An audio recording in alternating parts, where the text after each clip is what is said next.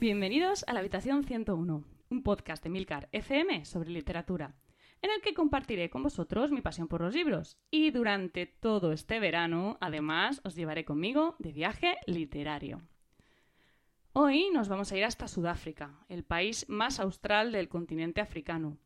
Un país que, curiosamente, se conoce como la nación del arco iris, porque tiene nada más y nada menos que 11 idiomas oficiales reconocidos y una gran diversidad de religiones y culturas.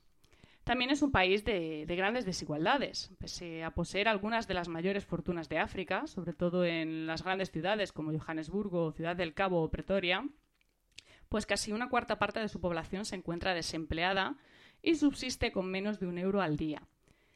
Y bueno, obviamente también es un país tristemente conocido por su historia, concretamente por el apartheid, que literalmente significa separación en, en Afrikaans, que es el idioma que, uno de los idiomas que allí se hablan, y bueno, que mantuvo el país segregado por razas desde 1948 hasta 1992. Dos años más tarde, en el 94, Nelson Mandela pues, sería elegido el primer presidente negro del país. Y si os cuento todo esto es porque este va a ser un poco el tema del que va a tratar la novela de hoy.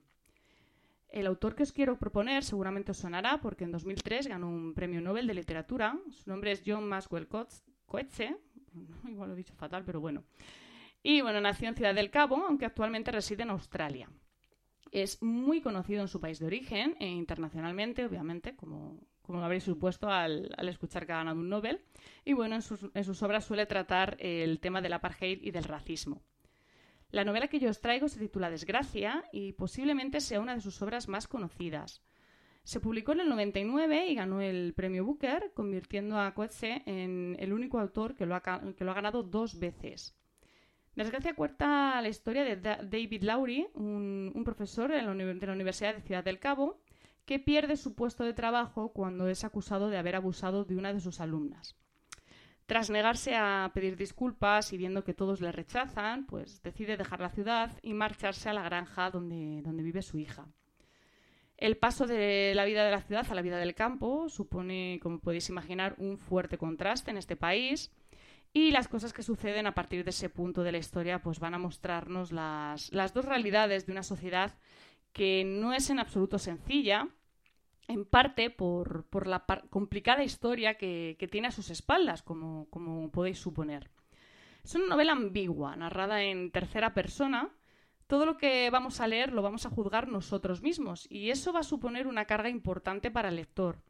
Coetzee es conocido por no hablar nunca de sus novelas, por no revelar nada que pueda ayudar a interpretarlas.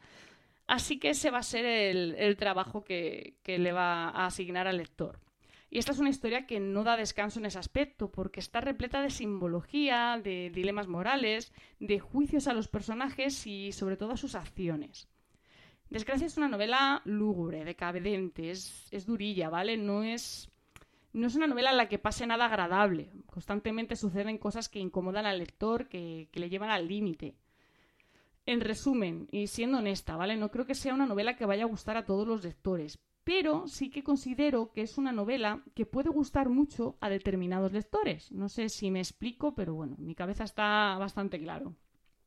En cualquier caso, bueno, en vuestra mano queda decidiros o no a leerla. Muchísimas gracias por el tiempo que habéis dedicado a escucharme. Espero vuestros comentarios en nuestro grupo de Telegram t.me barra habitación 101.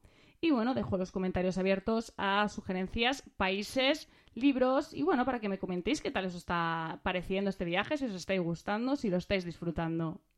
Muchísimas gracias.